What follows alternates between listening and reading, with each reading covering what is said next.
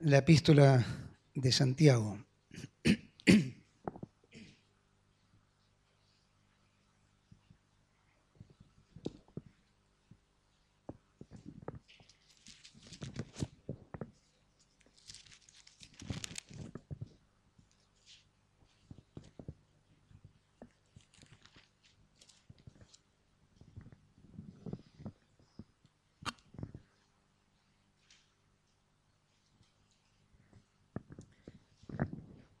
Epístola de Santiago capítulo 1. Vamos a continuar con el estudio que hemos iniciado, el, o que se ha iniciado, mejor dicho, el domingo pasado, con la idea de poder estudiar durante todo este año lo que son las enseñanzas de las epístolas generales. Y arrancamos con esta epístola eminentemente práctica, sumamente práctica, que nos, nos trae la enseñanza de la palabra de Dios. Vamos a leer entonces Santiago capítulo 1, versículo 19, que dice así. Por esto, mis amados hermanos, todo hombre, toda persona, ¿eh? allí la palabra es persona, todo hombre sea pronto para oír, tardo para hablar, tardo para airarse, porque la ira del hombre no obra la justicia de Dios. Por lo cual, desechando toda inmundicia y abundancia de malicia, recibid con mansedumbre la palabra implantada, la cual puede salvar vuestras almas. Pero sed hacedores de la palabra y no tan solamente oidores, engañándoos a vosotros mismos. Porque si alguno es oidor de la palabra, pero no hacedor de ella, es de semejante al hombre que considera en un espejo su rostro natural, porque él se considera a sí mismo y se va, y luego olvida cómo era. Mas el que mira atentamente en la perfecta ley, la de la libertad, y persevera en ella, no siendo oidor olvidadizo, sino hacedor de la obra, éste será bienaventurado en lo que hace. Si alguno se cree religioso entre vosotros y no refrena su lengua, sino que engaña su corazón, la religión del tal es vana. La religión pura y sin mácula delante de Dios el Padre es esta, visitar a los huérfanos y a las viudas en sus tribulaciones, y guardarse sin mancha del mundo. Em, la epístola de Santiago. La epístola de Santiago es sumamente ética. Ayer, el domingo pasado, seguramente ya estuvieron viendo un, paneo general de la epístola. Es sumamente ética porque eh, habla acerca de la conducta. Santiago es alguien, se cree que es una de las primeras, si no la primera de las epístolas, y habla en, una forma, en un lenguaje sumamente práctico. Es un hombre que no anda con vueltas. Dice las cosas como las tiene que decir y como las que debemos escuchar. A veces no nos gusta escuchar que nos digan las cosas que necesitamos escuchar. A veces preferimos que se nos diga otro tipo de cosas, pero la Biblia tiene un mensaje tan actual, tan, tan poderoso, tan, eh, tan vigente, que la Biblia nunca nos va a decir lo que nosotros queremos escuchar. La Biblia, la palabra de Dios, nos va a decir lo que necesitamos escuchar. Y son dos cosas distintas, lo que a mí me gusta de lo que necesito. Y entonces cuando uno abre la Biblia, particularmente este escrito de Santiago, uno se encuentra que hay una tremenda cantidad de enseñanzas y alguien lo ha llamado, un comentarista lo ha llamado, los proverbios del Nuevo Testamento. ¿Por qué? Porque como así el, el libro de los proverbios es un libro que tiene 31 capítulos llenos de máximas, de principios, de exhortaciones para la vida. Así el libro de Santiago, la epístola de Santiago también eh, tiene una serie de máximas y principios sumamente prácticos para la iglesia de todos los tiempos. Santiago habla del pecado. Menciona el pecado y lo menciona tal cual es, el pecado. El pecado es aquello que nos separa de Dios, que nos distancia de Dios, que nos eh, desvía de la dirección en la cual Dios nos había colocado para que anduviéramos. Santiago habla de las tentaciones y todos sufrimos tentaciones. Vivimos en un mundo que permanentemente nos está tentando. Las tentaciones no son para el adolescente que irrumpe en la vida y que empieza a sentir las presiones propias de su cuerpo. Las tentaciones son para todos. Hay tentaciones a toda edad. No te confíes no pienses, ya estoy viejo, ya, no, no, las tentaciones vienen a cualquier edad. Santiago habla de las tentaciones y dice que ninguno de nosotros es tentado por Dios. Cada uno es tentado cuando de su propia naturaleza cede y es arrastrado por la tentación. No es problema, queridos, como ha dicho alguien, ser tentado. El problema es ceder a la tentación. No hay problema en ser tentado, al contrario, las tentaciones nos fortalecen de una manera que nosotros no nos cuenta. Las pruebas nos fortalecen de una manera que nosotros em, a veces no, no percibimos o no sentimos que nos falte. Hablaba con una persona y me decía, me agarra determinada situación en un momento en el cual no estaba preparado para ello. Bueno, es que la vida es así.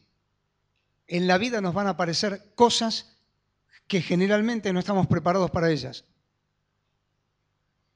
Bueno, es hora de aprender las lecciones que esas cosas nos dejan, las tentaciones. Santiago habla de la lengua. Qué bárbaro este tema. No sé cuántos domingos habrá, pero necesitaríamos varios domingos para hablar de la lengua.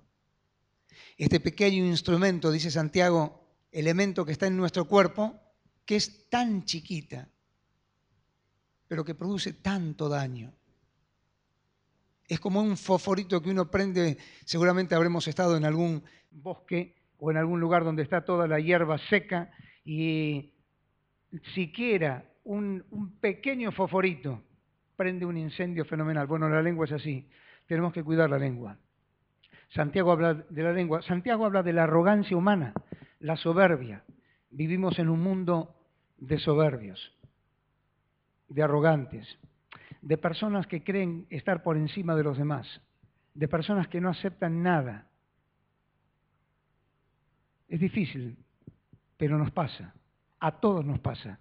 La arrogancia no es un problema que tienen las vacas, ni los caballos, ni los sapos. La arrogancia es un problema nuestro, de los seres humanos. Y tenemos que aprender a lidiar y a, sujetar este tema. Habla del materialismo cómo se ha impuesto el materialismo. Claro, todos queremos estar mejor. ¿Quién no quiere estar mejor? Levante la mano el que quiere estar mejor. Les gané a todos. Claro, todos queremos estar mejor. ¿Quién no quiere estar mejor? Es un, es un deseo lógico de la vida. Ahora, cuando las cosas materiales se convierten en tu patrón de vida, en tu referencia de vida, en tu horizonte de vida, estamos equivocados. Porque la misma Biblia dice, quédate tranquilo, mira las aves del cielo, no hacen nada y Dios siempre tiene el alimento para ellas. Tenemos que aprender que nosotros valemos como hombres y como mujeres ante Dios mucho más que un pajarito. Y si Dios cuida de la creación como lo hace, va a cuidar de nosotros. No te preocupes, querido. No es que no te preocupes por las obligaciones que todos tenemos. Tenemos que preocuparnos, claro, pero que eso no te aflija, no te entristezca, no te absorba, no te agobie el corazón. Este concepto tan metido del materialismo. Si yo tengo, soy. En la Biblia es al revés. Yo soy, independientemente de que pueda o no tener.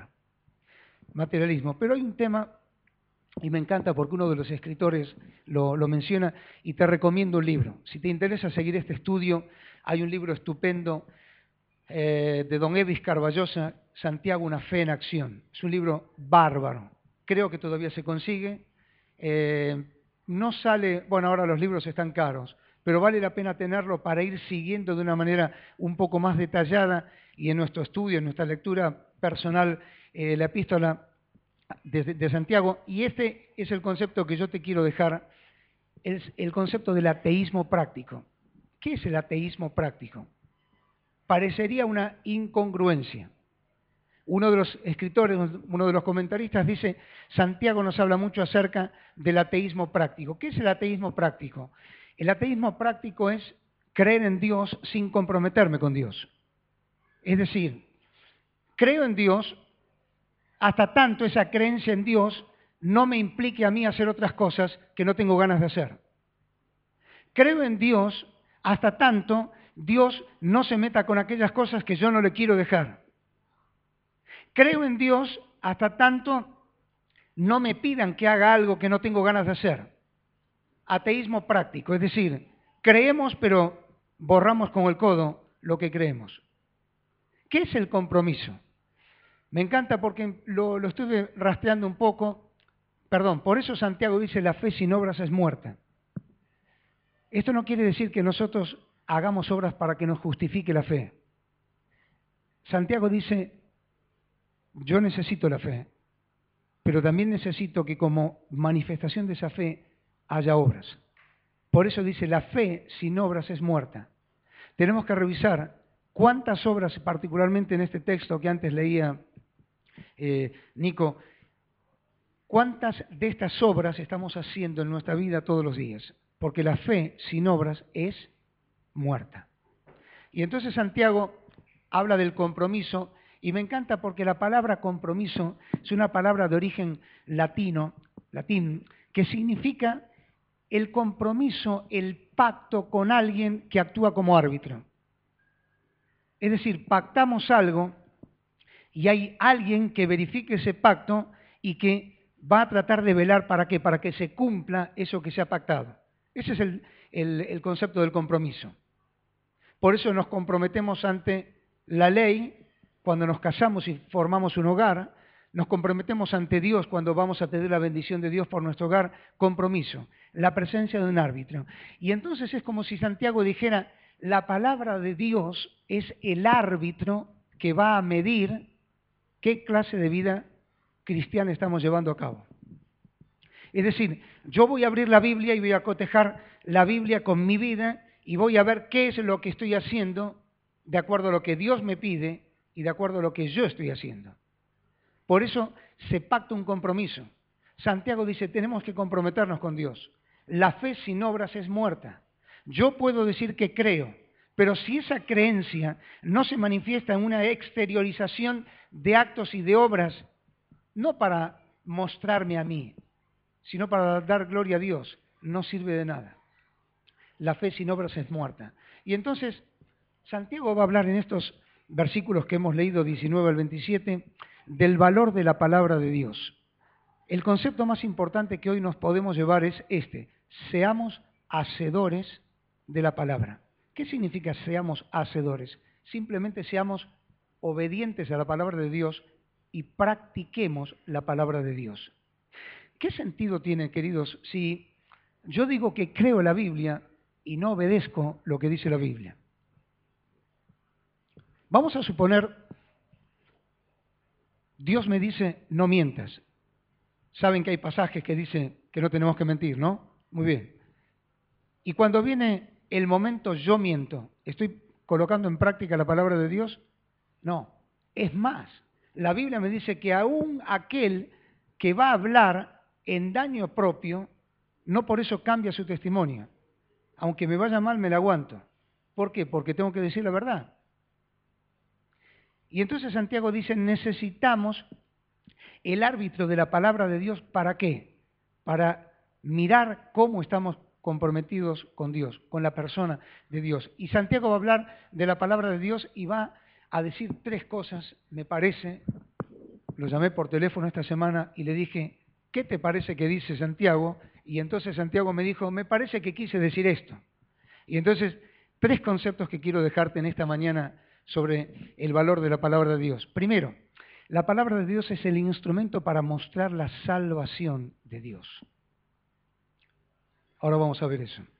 Segundo lugar, la palabra es el instrumento para modelar la conducta.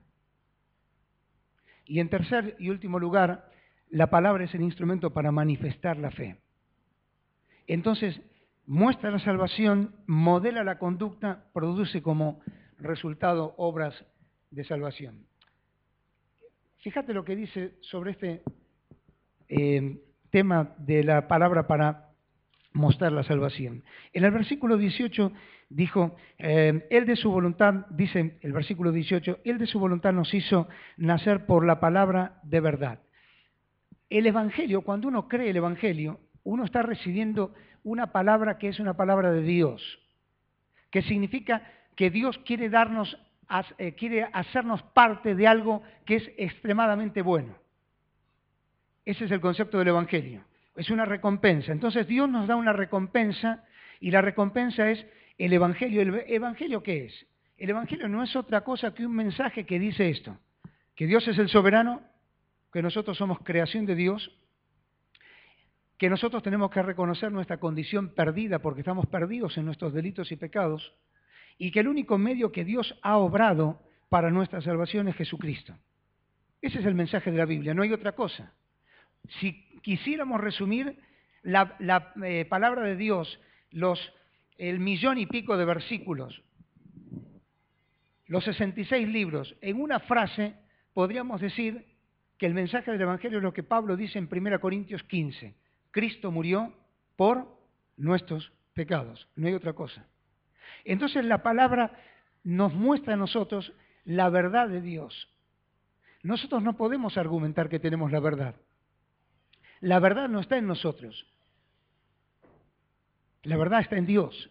Y entonces Santiago dice, nosotros, Dios nos ha hecho nacer por la palabra de verdad. Segundo lugar, dice que esta palabra, lo hemos leído en el versículo 21, esta palabra es implantada.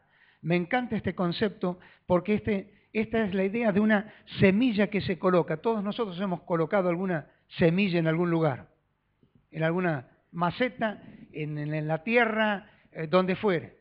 Y entonces esa es la idea, abrimos la tierra, porque no la podemos dejar sobre la superficie, si la dejamos sobre la superficie no hay resultado, abrimos la tierra, la colocamos allí adentro, le ponemos un poquito de agua para que empiece la humedad a producir el proceso de la germinación y allí la dejamos tapada. Y en la oscuridad empieza a crecer una plantita y empieza a crecer y, después sale y nos sorprende.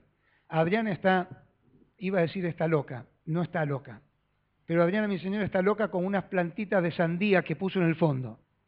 Y entonces su obsesión, después de darme algún mate, es ir al fondo para ver cómo está esa plantita de sandías. Y la plantita cada vez crece más. No sé dónde vamos a meter las sandías. Y crece mucho y son, no son frutos como un damasco. Así que hermanos, anótense los que quieran recibir la primera producción de sandías, porque esto avanza. ¿Avanza por qué? Porque hubo que abrir la tierra, meter la semilla y allí esperar que se produjera todo ese proceso lógico. Y Santiago dice, la palabra de Dios fue implantada, fue metida como una semilla en el corazón de ustedes. Y como fue metida como una semilla en lo oculto del corazón, en la oscuridad, en la profundidad del ser, necesitamos que esa palabra empiece a germinar. ¿Para qué? Para producir frutos. Palabra implantada. Tercero, palabra que se practica. El versículo 22 que hemos, eh, que hemos leído dice, pero sed hacedores de la palabra. Es decir, la palabra tiene que ser practicada. Yo no estoy, hermanos, pensando todo el día en la Biblia. No puedo. No puedo. Por ahí alguno de ustedes que tiene más capacidad puede pensar varias cosas a la vez. Yo no puedo estar pensando en la Biblia todo el día, porque estoy haciendo un montón de otras cosas. Lo que sí recuerdo es siempre la Biblia. Yo necesito recordar la Biblia. Eso significa que la Biblia la tengo metida adentro. Y cuando viene algo a la vida, la palabra de Dios actúa como un resorte, ¡puc! dispara un texto, un pensamiento, un concepto, y eso nos guía. Eso es lo que dice el salmista en el Salmo 1. Bienaventurado quién, feliz quién, la persona que teme al Señor, que anda en, sus caminos, que guarda su palabra, que medita en ella. La palabra allí, meditar es estupenda, es la palabra rumiar, es lo que hace la vaca. Mastica y mastica y mastica y mastica y por ahí está por horas dando vuelta un cachito de, de pasto porque le va a favorecer a su digestión, a su alimento. Y eso es lo que dice el salmista. Bienaventurado aquel que está todo el día masticando la palabra de Dios. La palabra de Dios la tenemos que tener en el corazón y en nuestra mente, porque es lo que nos sirve para vivir. Por eso Santiago dice, palabra que se practica, hacedores de la palabra, palabra que se acepta, porque dice el versículo 22 al final em, que no podemos ser oidores de la palabra engañándonos a nosotros mismos. Me encanta, creo que está más adelante, lo, digo ahora. La palabra engañándonos a, a nosotros mismos significa presentar argumentos a favor de uno. Todos nosotros hemos conocido personas que cuando nos hablan, nos hablan, nos hablan, nos hablan, llega un momento que uno dice, este habla tanto que ni él mismo se cree lo que dice. Te ha pasado, ¿no?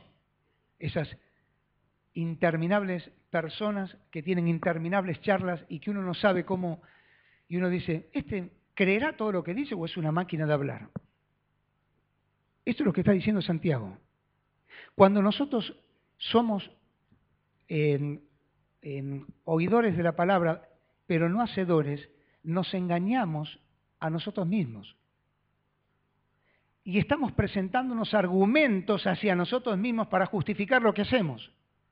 Entonces estamos presentando razonamientos, silogismos, filosofías, principios, todo para convencernos, autoconvencernos a nosotros de que estamos en lo correcto. Y la Biblia dice, no te engañes.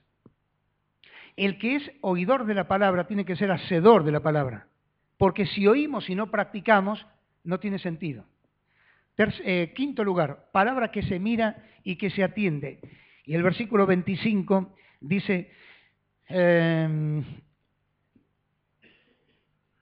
mas el que mira atentamente en la perfecta ley, la de la libertad, y persevera en ella, no siendo oidor olvidadizo, sino hacedor de la obra, este será bienaventurado en lo que hace. El que mira atentamente. Me encanta esta frase. Tendríamos que dedicar mucho más tiempo, pero no podemos hacerlo. Significa aquel que se agacha a ver algo en detalle. ¿Te ha pasado alguna vez que te inclinaste delante de algo que era chiquito para intentar verlo mejor, o verlo con una lupa, o, no sé, acercarte para percibir el olor de una, de una planta, de una flor, y uno se inclina, se agacha y se acerca lo más que puede. Eso es lo que dice Santiago. Necesitamos mirar atentamente, agacharnos para ver la palabra de Dios. ¿Para qué? Para que la palabra de Dios tenga efecto en la vida. Segundo, instrumento para modelar la conducta. La palabra de verdad necesita no solamente ser oída, queridos, sino además ser vivida. Y Santiago está diciendo que para recibir la palabra de verdad, por lo menos debo tener en cuenta tres cosas. La primera de ellas es que debo ser rápido para oír. Esto es, el original es así, rápido para oír, lento para hablar, lento para enojarme. Rápido para ir, ¿por qué? Porque es lo que decíamos antes, necesitamos inclinarnos con rapidez a ver qué dice la palabra de Dios. ¿Por qué? Porque esa es la única fuente de sabiduría y de bendición para nosotros. Pero juntamente con ese concepto de estar rápidos para oír lo que Dios dice, dice lentos para hablar. Generalmente no somos lentos para hablar. Y deberíamos colocarnos un bozal Sí, vos te reís, pero deberíamos ponernos un bozal. ¿Por qué? Porque somos mucho más propensos para hablar. Creo que fue Epícteto, aquel famoso pensador griego, quien dijo en cierta oportunidad, creo que fue él, ¿eh? después se los confirmo, dijo en cierta oportunidad, tenemos dos oídos y una boca. Siempre es más aconsejable escuchar que hablar. Necesitamos escuchar el doble de lo que hablamos. ¿Por qué? Y porque somos propensos para hablar. A veces Adri me dice, ¿cómo hablas? Otras veces me dice, ¿no tienes nada para decirme? Entonces, necesitamos hablar, pero necesitamos hablar sensatamente, coherentemente. Y por eso Santiago dice, todo hombre sea, toda persona sea rápida para oír a Dios, lenta para qué? Para hablar. Y lenta para enojarnos. ¿Por qué? Me encanta este concepto porque dice el versículo 20 que el hombre enojado no permite que Dios trabaje en su vida. Fíjate lo que dice el versículo 20, em, porque la ira del hombre no obra la justicia de Dios. Es decir, Dios no puede trabajar por más que quiera en una persona enojada. Hay veces que nos vienen y nos dicen, uy, no le digas nada porque hoy tiene un día, o no sé qué le pasa, pero no se le puede decir nada. En una persona enojada, en una persona inestable emocionalmente, Dios no puede trabajar. Y puse, hermanos, aquí un concepto que me parece, eh, no es mío, pero me parece sumamente importante. Cristianos traicionados por su temperamento. ¿Sabes a qué, a qué me refiero, no? Cristianos que creen en Jesucristo, creen en Dios, han dado, han pedido el perdón de sus pecados, viven con principios de la palabra de Dios y teniendo a Dios presente, pero su carácter los traiciona. Nunca pueden estar bien. Tienen un torbellino adentro tan grande que están siempre en permanente conflicto. Es como alguien ha dicho, son presos en sus propias celdas. Son como esos animales que uno encierra en un lugar y al principio el animalito se queda ahí quieto, con el paso del tiempo se desespera porque quiere salir, porque no está en su habitáculo o en su hábitat natural y empieza a dar vueltas y a desesperarse e intentar salir. Y así hay personas que viven dentro suyo de esa manera. En esos cristianos la palabra de Dios no puede producir resultados. ¿Por qué? Porque la ira del hombre no opera en, bendición, en ayuda, en, en permiso para que Dios pueda obrar. La palabra se vuelve infructuosa. La oímos, la leemos, pero no tenemos la capacidad de ponerla en práctica. ¿Por qué? Y porque nuestro temperamento es más fuerte. Queridos, tenemos que orar mucho para que Dios cambie nuestro temperamento, que cambie nuestro carácter, que cambie nuestras relaciones y nuestros vínculos. Y eso empieza cambiando yo, no cambiando el otro. Yo tengo que empezar a cambiar.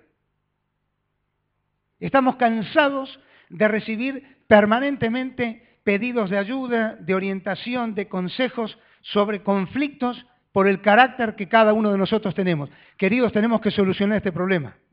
Si queremos que la palabra implantada de Dios pueda producir efecto de bendición en nuestra vida, para nosotros y para los quienes están con nosotros, tenemos que aprender a ser rápidos para oír, lentos para hablar y lentos para enojarnos. Hay cristianos fabulosos. Hay hermanos fabulosos con condiciones y con capacidades, pero los traiciona el carácter. Salta la chispa, salta la térmica y vuela todo. Por eso el fruto del Espíritu, dice Pablo en Gálatas, es amor, gozo, paz, paciencia, benignidad, bondad, fe, mansedumbre y templanza.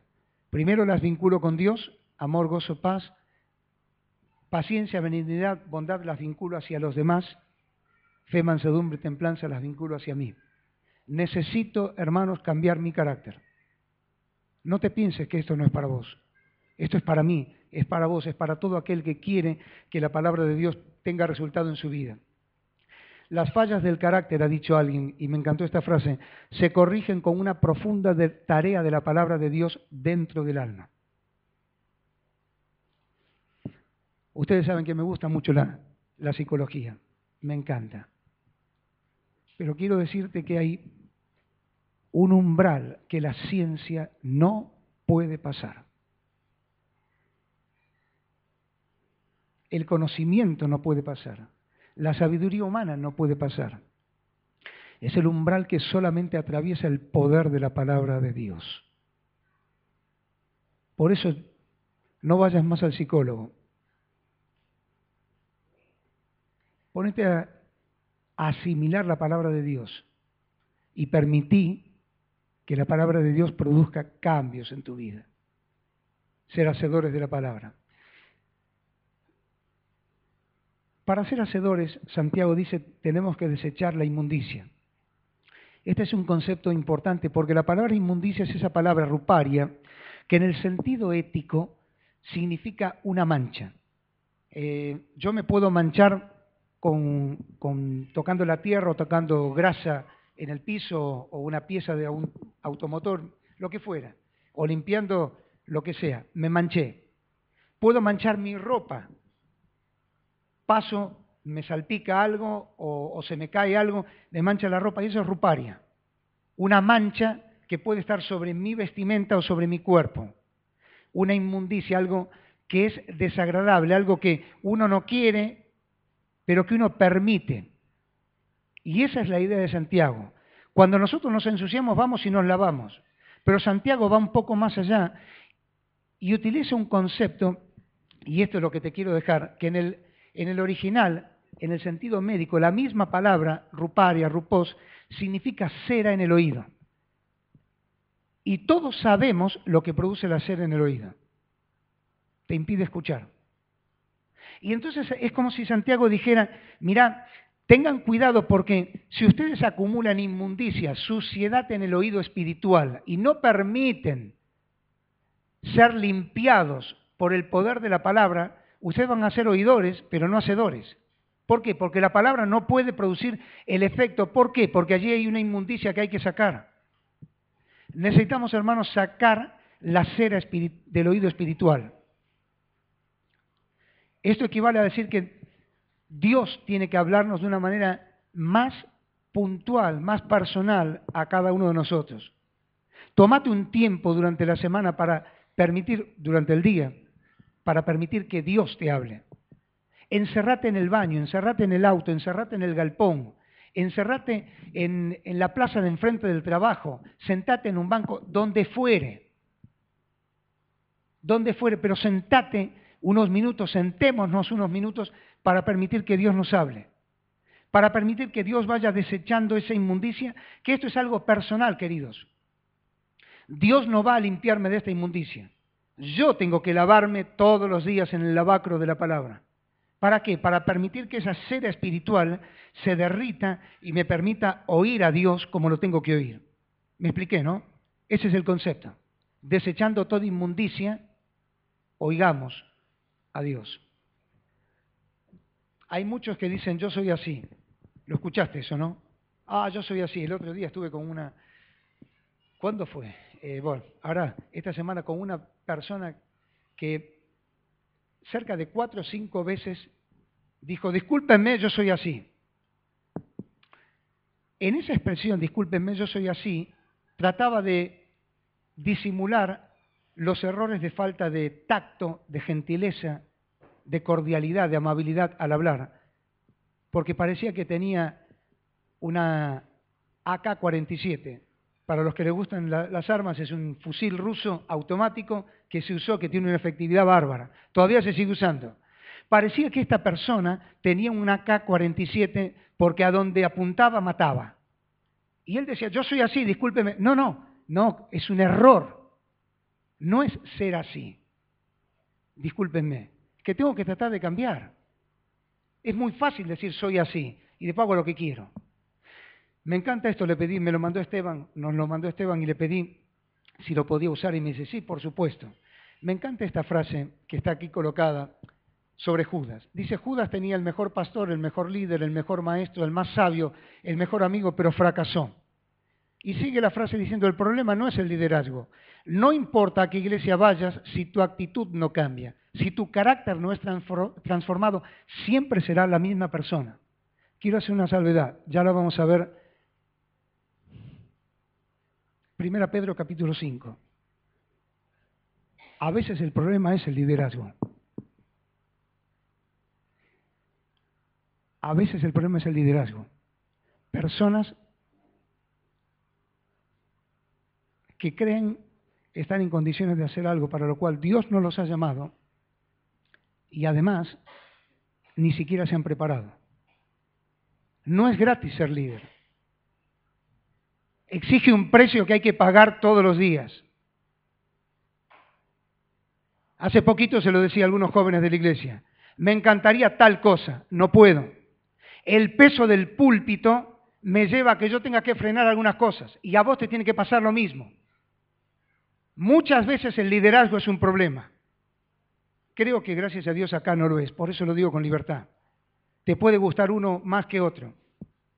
Yo puedo ser el más lindo de los tres, pero eso no tiene nada que ver. El liderazgo, tema de primera eh, Pedro capítulo 5. Pero esto, esto es lo que me importa dejar, queridos. No importa dónde vayas. Si vos no cambias, si no permitimos que la palabra de Dios trabaje en la vida todos los días, vamos a seguir siendo siempre los mismos. Por eso vos encontrás creyentes que nacen a la vida espiritual y en dos o tres años han alcanzado una dimensión, una estatura, una capacidad de comprensión, se fueron para arriba. Y tenés cristianos que hace 10, 20, 30, 40, 50, 60 años están sentados en una iglesia viendo pasar el tiempo. Necesitamos derretir el oído, la cera del oído espiritual, para oír a Dios si queremos ser personas distintas, si queremos vivir la religión de otra manera. Y termino con esto. La palabra de Dios dice, y el instrumento para manifestar la fe. ¿Qué es la religión? el concepto religión es un concepto interesante, es un concepto también latino que significa religare, religar, volver a unir en este sentido algo, algo de espiritual, volverse a unir con Dios, religar, volverse a ligar con Dios. Es la acción, de, eh, dice el diccionario, de volver a ligar fuertemente con Dios, a ligarse uno. Ahora, para la gente el concepto de la religión es un concepto especial. ¿Por qué? Porque dicen, son tradiciones, mientras yo cumpla reglas, yo conozco gente que va todos los domingos a la misa, se sienta, recibe su, mensaje, su homilía, lo, lo que fuere, se levanta y sale de ahí, sigue teniendo los mismos problemas, sigue mintiendo, sigue viviendo en adulterio, sigue engañando, sigue teniendo deudas sobre las cuales no se responsabiliza. Cumplir reglas. Esto estaba en la antigüedad. Jesucristo habló mucho sobre el hecho de cumplir las reglas. Santiago habla también. No tiene sentido cumplir las reglas. Es algo vacío. Segundo, la religión no es lo que yo practico. Ah, yo hago buenas obras. Santiago nos dice, no, esa no es la religión. La religión no es lo que a mí me parece, yo soy bueno. Entonces, como soy bueno, Dios me va a dar un lugar en el cielo. Yo no, no, no necesito nada más. Yo soy bueno. Yo sé que algún día cuando esté con Dios nos vamos a ver cara a cara y entonces yo le voy a, presentar ahí mis argumentos. No es yo creo a mi manera. Escuchaste eso también, ¿no? Mira, yo te respeto, yo tengo mi fe, yo creo a mi manera, este, no, no, me opongo a lo que vos decís, pero eh, yo creo a mi manera.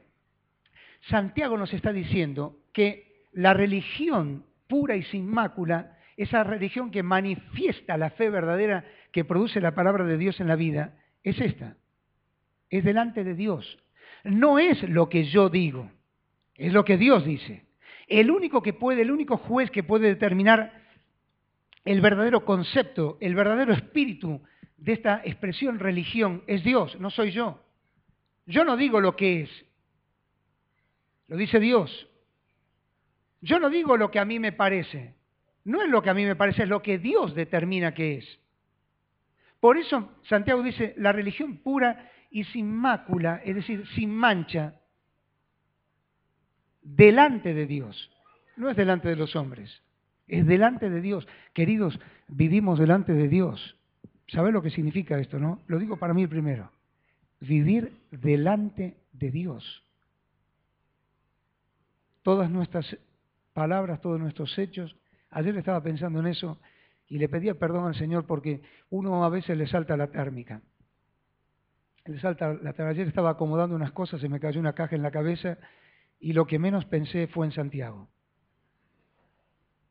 A uno le salta la térmica. Uno tiene que aprender todos los días. Necesitamos aprender qué cosa. Que si queremos vivir una, una expresión espiritual, llámale religión, una expresión espiritual sin mancha, sin, sin arrugas, sin ninguna cosa turbia en el medio, delante de Dios, no delante de los hombres. Hay muchos que viven delante de los hombres.